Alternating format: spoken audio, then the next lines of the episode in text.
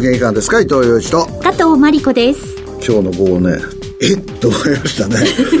山本投手がねドジャースに加わるって言ってね、はい、やっぱりね、ね、気持ちの中でやっぱり山本選手はニューヨークの球団がいいんじゃないかなと 思ってたのね。12年の契約って書いてあった。一生の思いとしてね決めたんだからこれはもうドジャースで頑張ってもらうしかないなと思って。一方でですねこれを可能にしたのは大谷だなと思いましたね。そう要するに大谷がリクルーターやって、グラスノーが入って、はい、で、山本が入って、もう出来上がったのはね、銀河系集団みたいなもんですよ。はっきり言ってね。スターの集まりですね。それで日本人がその中に2人いてね、楽しみでもあると同時に不安でもあるよね。もしそれで負けたらみたいなね。そうですね。そんなことも考えました。伊藤洋一のラウンドアップワールドナウ。この番組は IT 都心不動産で価値を創造する企業プロパティエージェント。学びのコーチを展開するパーソルイノベーションの提供でお送りします。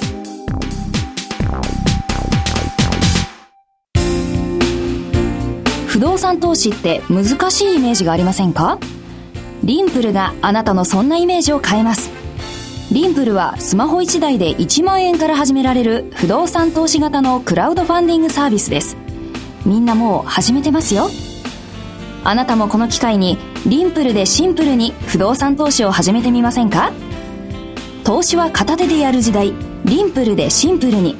詳しくはリンプルで検索。デジタル人材欲しいのになかなか人が見つからない。各企業デジタル人材不足への対応が急務です。そんな時の解決法それがリスキリング。リスキリングとは今いる社員をデジタル人材として育て上げること。学びのコーチが提案する新しい解決策。学びのコーチとはパーソルイノベーションが手掛ける法人向けリスキリング支援サービス。リスキリングサービスといえば学びのコーチ。今すぐウェブをチェック。伊藤洋一のラウンドアップワールドナウ。一週間の主な出来事をピックアップして伊藤さんに解説していただきます。その前に番組が選んだ今週のニュースファイルです。自民党派閥の政治資金問題で東京地検特捜部は最大派閥の安倍派清和政策研究会と二階派止水会の事務所に家宅捜索に入りましたまた松野前官房長官ら安倍派幹部に任意の事情聴取を要請しました。両派閥はパーティー収入の一部を政治資金収支報告書に記載しなかったとされ、特捜部は政治資金規正法違反容疑で捜査を加速します。この問題はポイントの3でね、取り上げたいと思います。ウクライナのゼレンスキー大統領は首都キーウで今年のロシアとの戦いを総括する大規模な記者会見を開き、ロシア軍を撃退するため、ウクライナ軍が45万から50万人の追加動員を求めたと表明しました。最終決定には至っておらず、政府や議会が軍の要請を検討します。4000万の人口のウクライナにとって45万ないし50万の追加動員っていうのは相当きついことですよ。ちょっとゼレンスキーさん追い込まれてきたなという感じがします。一方でね、アメリカはウクライナ支援が年内いっぱいで資金切れになるとこう言われていて国内政治がどう動くかわからないじゃないですかもちろん冬で両方とも戦局を動かしにくいという時期に入ったことは確かなんですけれども何か打開策を見つけないと来年の時間の経過の中でロシアが優位になってしまう危険性があるなというふうに思いますね日銀は金融政策決定会合を開き大規模な金融緩和策の現状維持を決定しました。上田総裁は記者会見で、目標としているインフレ率2%の持続的な実現について、角度は少しずつ高まっているが、賃金と物価の好循環をなお見極める必要があると表明しました。また、国会で年末から来年にかけて一段とチャレンジングになると発言し、これを材料にした金融取引で相場が大幅に変動したことについて、発言の真意は今後の仕事の取り組み姿勢について一段と気を引き締めるというつもりのものだったと釈明しました。チャレンジングって上田さんは4回使ってますよって直後のね、この番組で私言ったと思うんですけど、それも含めて今週のポイントの1のところで取り上げたいなというふうに思います。政府は2024年度の実質 GDP 成長率をプラス1.3%とする経済見通しを閣議決定しました。今年7月時点から0.1ポイント情報修正しました。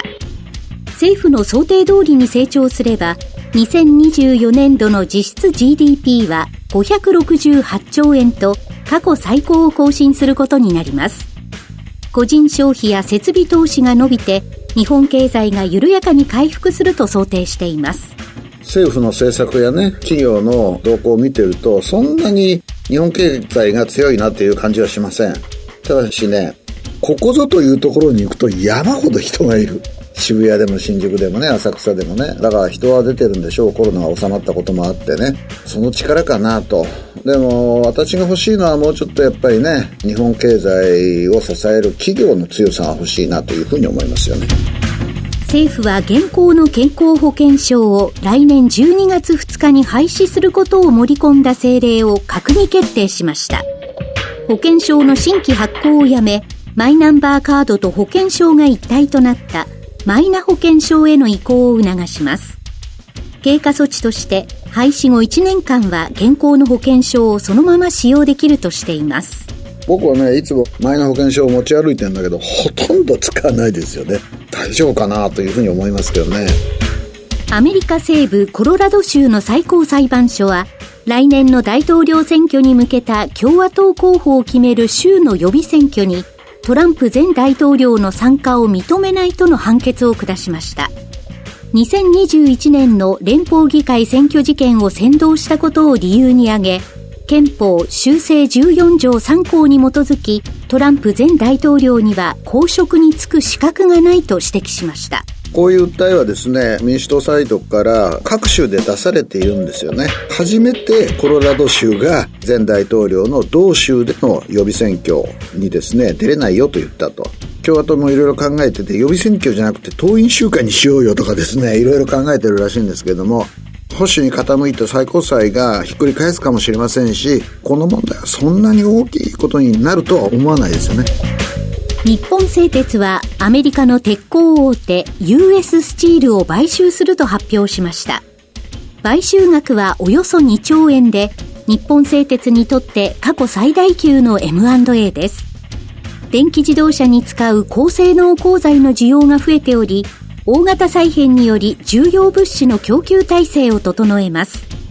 これに対し、アメリカ国家経済会議のブレイナード委員長は、たとえ緊密な同盟国からの買収であっても真剣な精査に値するとバイデン大統領は考えているとの声明を発表しましたこれはなぜねアメリカが神経質になるかというと US スチールってアメリカ最大の企業であったわけだし、それで今でもアメリカ最大の鉄鋼メーカーじゃないですか。ローソンはやっぱり賛成してないんですよね。で、議会の一部にも、なんでアメリカのあの有名な会社が 日本企業の傘下に入るんだという異論があるわけですよ。まあだから私はね、日本製鉄さんよく決意したなと思う一方で、このまますんなりといくとは思わないんじゃないかなと。ただし、いくつかの新聞が今の US スチールじゃ当たり前じゃないという論法を張ってますね。そこに私は興味を持ちました。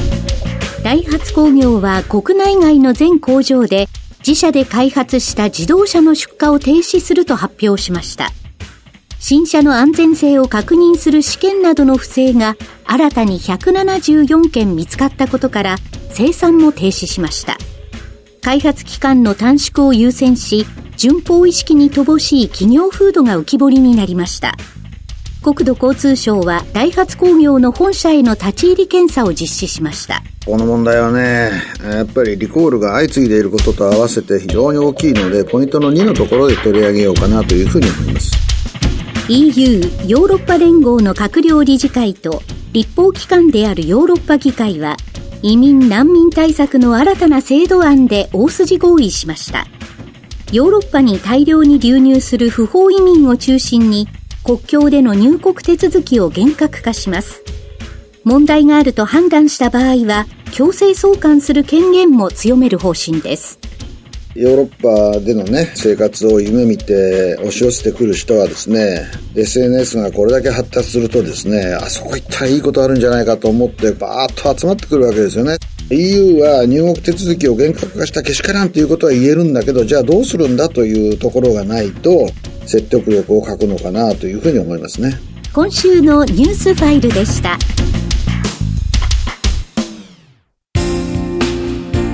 不動産投資って難しいイメージがありませんか？リンプルがあなたのそんなイメージを変えます。リンプルはスマホ1台で1万円から始められる不動産投資型のクラウドファンディングサービスです。みんなもう始めてますよ。あなたもこの機会にリンプルでシンプルに不動産投資を始めてみませんか？投資は片手でやる時代。リンプルでシンプルに。詳しくはリンプルで検索。それでは、主なニュースを伊藤さんに解説していただきます。はじめは、日銀が金融政策決定会合を開きました。大規模な金融緩和策の現状維持を決定しています。まあ私はね、上田さんがどういうお顔をして記者会見場に現れるかなと。いうふうに、まあ見ていたんだけど、はい、やっぱりちょっとなんか元気良くなかったね。ちょっと下向きで、もともと学者の方なので、そんなに覇気があるようなね、そういう方ではないんだけれども、前回ちょっと言い過ぎちゃったな。俺どうやって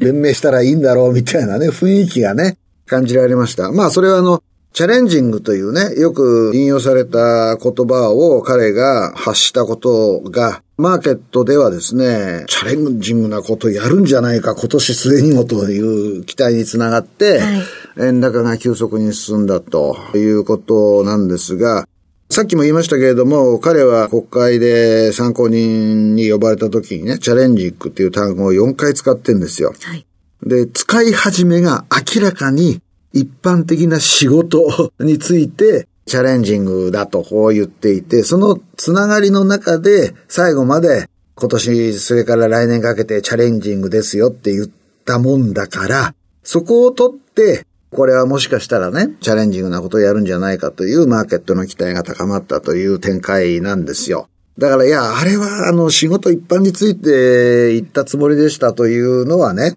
上田さんの言う通りだと思うんだけど、はい、で、マスコミはね、そういう取り方をしないですよ、普通ね。そうです。将来のことを言ってるわけだから、仕事全般が難しい面があることは確かなんだけど、将来のことを言ってチャレンジングって言ったら、日銀が金融政策変えるかというふうに思うわけですよね。ドドンと円高になって、一時は140円台、瞬間ベースですけどね。で、上田さんが喋り終えた時にはドーンと145円近くまで行って、今はまあ142、3ぐらいをうろうろしているという展開なんですよ。はい。まあだからそういう意味ではね、ダメッジハズビンダンということが言えるし、まあでも今年から来年にかけての本当のあり得ることを全て織り込んだら今の相場になっているということだと思うんですよね。で、私は、まあ、この人も慎重だなと思う一方で、はい、今の日本経済が本当にゼロ金利解除、さらには短期金利の引き上げというところに突き進めるかどうかについては、同じような疑念があるわけですよね。で、上田さんは普通の人が聞いたら何のこと言ってるのかよくわからない。第一の力とかですね、第二の力とか言ってですね、まあ要するに円安で輸入物価が上がって原油価格も高くなったこともあって、外からの力でインフレ率が2%を超えているんだから、これは本来我々が期待したものではないと。で、我々が期待したものは第二の力要するに内需主導っていうことで、労働賃金がきっちり上がってきたりとかね、そういう条件をつけているわけですよ。はい、で、私はね、先週ちょっと言いましたよね。円高また進むようになったら、デフレ圧力かかるわけじゃないですか。はい、そしたらね、本当に日銀利上げできんのかなという気持ちはまだ残ってます。で、あれだけやるって言ったから、まあやるんだろうけど、はい、その場合はやっぱり円高が急激に進まないような形でやらないと、日本経済がまた弱くなってしまう危険性がある。であんまり円高になったら今度はね、インバウンド来なくなっちゃう可能性もありますからね。ねだから非常に難しい舵取りを迫られている。だからね、私はね、やっぱりね、日本の今の経済実態から見て、欧米並みの、アメリカ並みのですよ、2%っていうインフレ目標は、重いんじゃないかなと思うんですよね。だってアメリカはまだ人口が増えている国だし、成長率も高いし、経済を成長させる産業が揃ってるじゃないですか。それに対してね、日本は、まあ後で言いますけれども、もっぱら対外収支の苦労を支えていたのは、コロナ禍の時は自動車だったんだけれども、それがかなりね、揺れ動いてきているという状況の中で、今よりも一段と難しい舵取りを年明け後にはね、迫られるというふうに思うんですよ。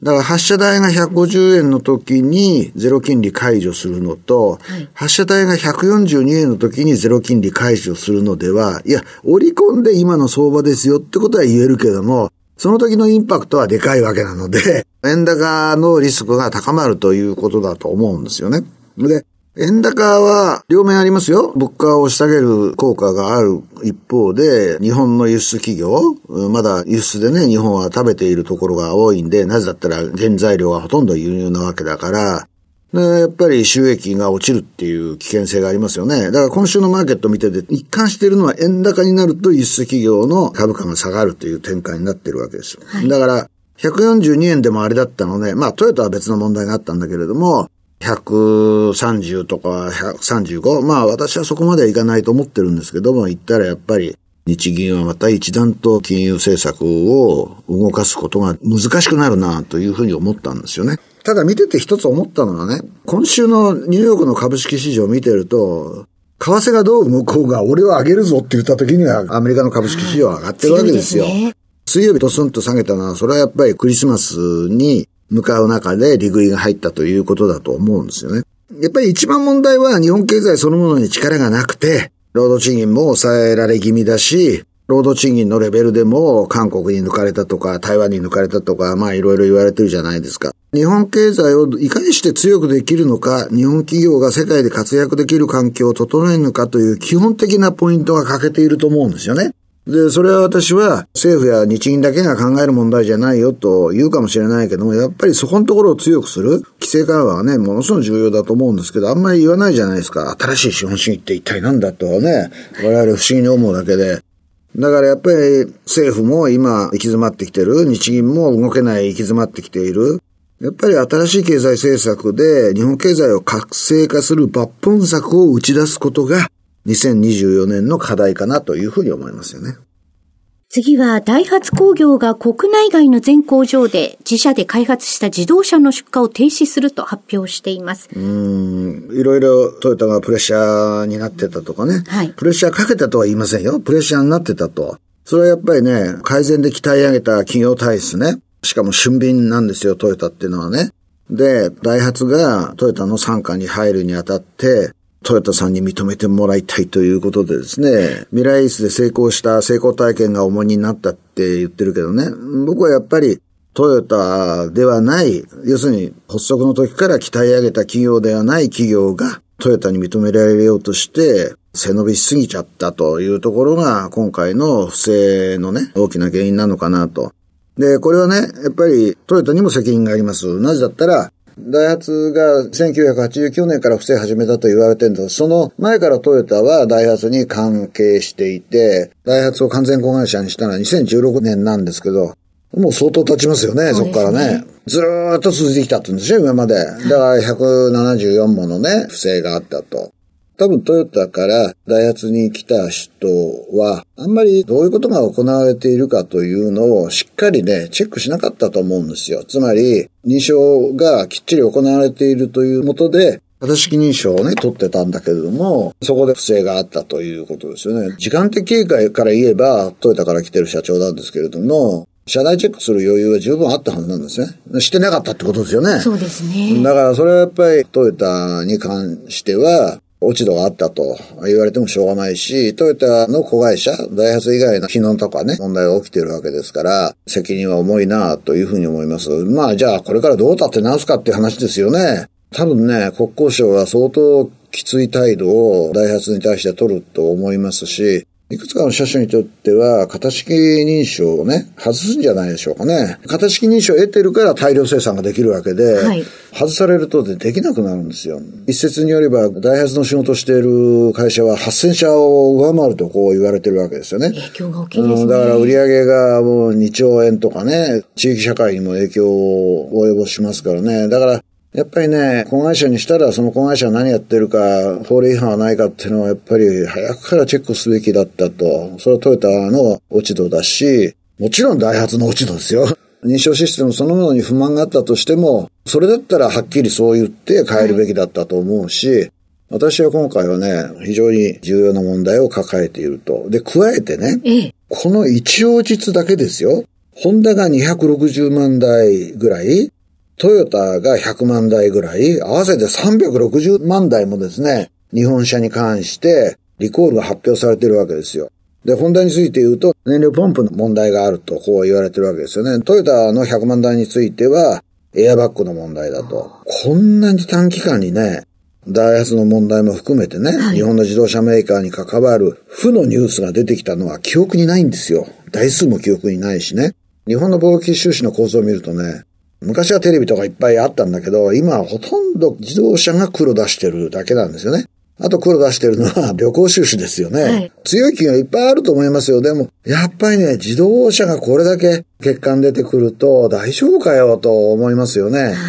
トヨタも含めて、もう一回仕切り直しはいをきっちりしてほしいし、やっぱりトヨタのトップが子会社であるダイハツの不祥事についても一言述べるというね、そういう機会が必要なのかなというふうに思いますよね。次は自民党派閥の政治資金問題で東京地検特捜部が安倍派と二階派の事務所に家宅捜索に入りました。伊藤さんはどういうところに注目されていますか？まあ、立件ができるかどうかなんじゃないんでしょうかね。派閥の事務担当のトップは起訴されるんでしょうけれども、それと共謀関係にあったというのがですね、立証されないと起訴にはならない不起訴っていうことになる可能性が高いですよね。で、共謀っていうのはですね、相当堅固な証拠がないと罪に問めないっていうのが過去の例から言えるので、まあこれだけ騒いでですね、検察も100人体制でやって、誰かは起訴されるのかもしれないけれども、それで終わるっていう問題じゃないですよね。つまり日本の政治っていうのは、ほとんどの期間において自由民主党が差配してきて、野党がトップを取ってた期間というのは短いわけですよ。やっぱり自民党におごりがあった。自民党の中の派閥におごりがあった。おごってない人もいっぱいいますよ。自民党の中にはね。地盤も看板もなく、選挙に出て勝ち抜いてという人はいるんでしょうけれども、とにかく日本の古い体質、政治のね、がもう全部出てきちゃってると。そうするとね、自民党大丈夫かって我々思うじゃないですか。思います。でも、じゃあ他に任せるかっていうとね、うん、そうでもないなと。じゃあ誰に任せるんだよと。はい。で、まあ人材不足って言ったってね、誰が出てきてもらわなきゃ困るわけで、それが年末の年始にかけての我々にとってのね、政治の話なんか忘れたいって思ってる人もいるし、私もそう思うんですけど、やっぱりこれは真剣にね、この次誰に投票するのかっていうのを含めてね、考えておく必要があるかなというふうに思いますよね。今週のニュースファイルでした。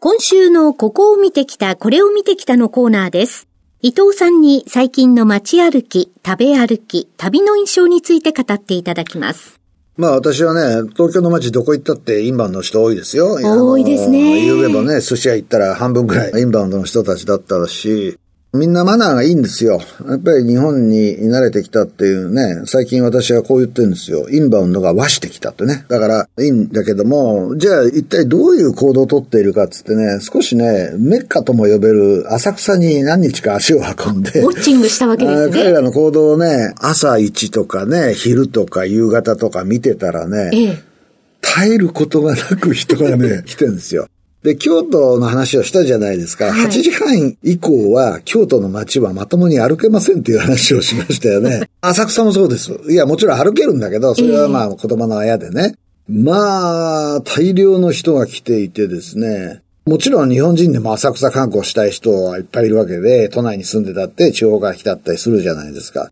でもね、他の場所で見るインバウンドの人たちよりも、浅草に来る人たちはなんかニコニコしてんだよね。なんか楽しそうなんだよ。それそれはね、やっぱり街全体がファンラビングな街じゃないですか。雰囲気がありますね。あのね、うん、そうそうそう。あと、古い日本のね、お寺があって、あの浅草寺ももちろんそうだし、でね、どうもね、あの赤い朱色がね、人々を明るくしてんじゃないかなと。引きつけるわけですね。いや、朱色って日本人でもふっと引きつけられるじゃないですか。鳥居とか、やっぱりそうですよね。あのね、京都もそうなんだけど、朱色ってのは人々の心をね、まあ、牛は赤見て、もう生きり立つらしいんだけど、人間もね、朱っていうのはね、赤っていうのはね、なんか心がね、ウキウキするんじゃないかなというふうに思うんですよ。雷門があってね、雷門に大きな提灯があるじゃないですか。はい。やっぱあそこでね、みんな写真撮るんですよ。で明治神宮の入り口の酒樽とワイン樽をね、みんな写真撮ってるのと同じで、ものすごいね、撮影スポットなんですよね。入り口があって、中店がね、ずっと繋がってるじゃないですか。あれをね、本当にインバウンドの人たちは楽しみに眺めながらね、えー、見るんですよね。で、東京って面白いのは中見世があって、地下鉄で一駅二駅乗るともう高層ビル群。このアンバランスがいいし、で、浅草ってのは本当に多分ね、将来にわたって日本で、東京でね、一番の観光地であり続けるんだろうなというふうに思います。で、あそこ行くとね、高い建物ってあんまりないんですよ。そうですね。川越えるとね、朝日ビルの変なビル、変なちっちゃい感じね。象徴的な。面白いビルがあるんだけれども、だからそういう意味ではね、インバウンドの人たちが浅草を歩きながら楽しそうにしてるのを見てはしてきたなと。まあマナーもね、そこそこいいし、浅草の魅力っていうのはね、変わらないなと。まあ、先々週でしたっけ？水町水町の話をしましたよね。はい、まあ、ものすごく近いんで、浅草から隅田川を渡る道路があるんですよ。それで、水町行って、スカイツリー行って、少しね、朝早い時間に行った方がいいかな。もう本当にインバウンドが多いので、ぜひ皆さんにも楽しんでいただきたいなというふうに思います。今週のここを見てきた、これを見てきたは、インバウンドのメッカ、浅草でした。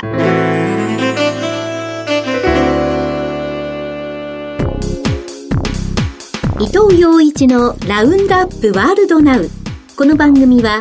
IT、都心、不動産で価値を創造する企業、プロパティエージェント、学びのコーチを展開するパーソルイノベーションの提供でお送りしました。私はね今週これはいいと思ったのはですね、はい、26年にも導入ということなんですけれども自転車に対する反則金がね実施されるともうとにかくね私車も運転するし歩道もいっぱい歩くんですけれども自転車のマナーがね悪すぎる。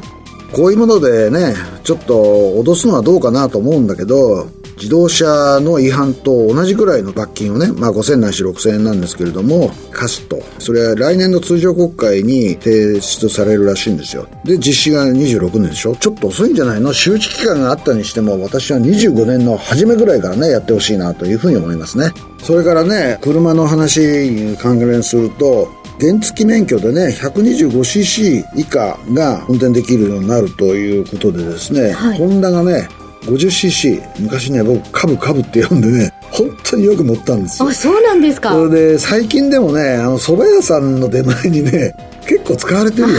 蕎麦屋さんの電話にね。そうですね。なんかポンポコポンポコ走るような感じでね。頼りないんだけどあっという間に乗れるみたいなねでね、思うのは今最近、株よりでかい自転車が走ってるじゃないですか。タイヤ太いのとかありますもんね。だからまあそういう意味ではね、ちょっとあの辺の整備をしないと、だってね、あれは自転車という前提なので、歩道に来るわけですよ。そしたら株よりでかいので、当たると危ないんですよね。怖い感じします、ね、うん、だからそういう意味ではね、交通も多様化してきてるし、自動運転車も走るようになるので、ちょっと整理が必要かなと。というわけで伊藤洋一と加藤真理子でした。アテブレーベットブリガード。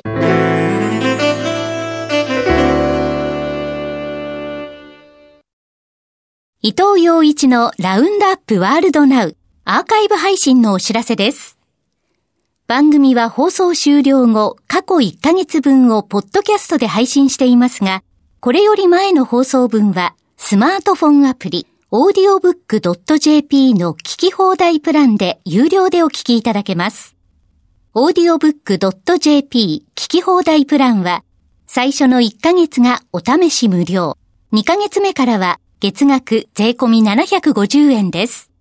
詳しくは、伊藤洋一のラウンドアップワールドナウ番組サイトをご覧ください。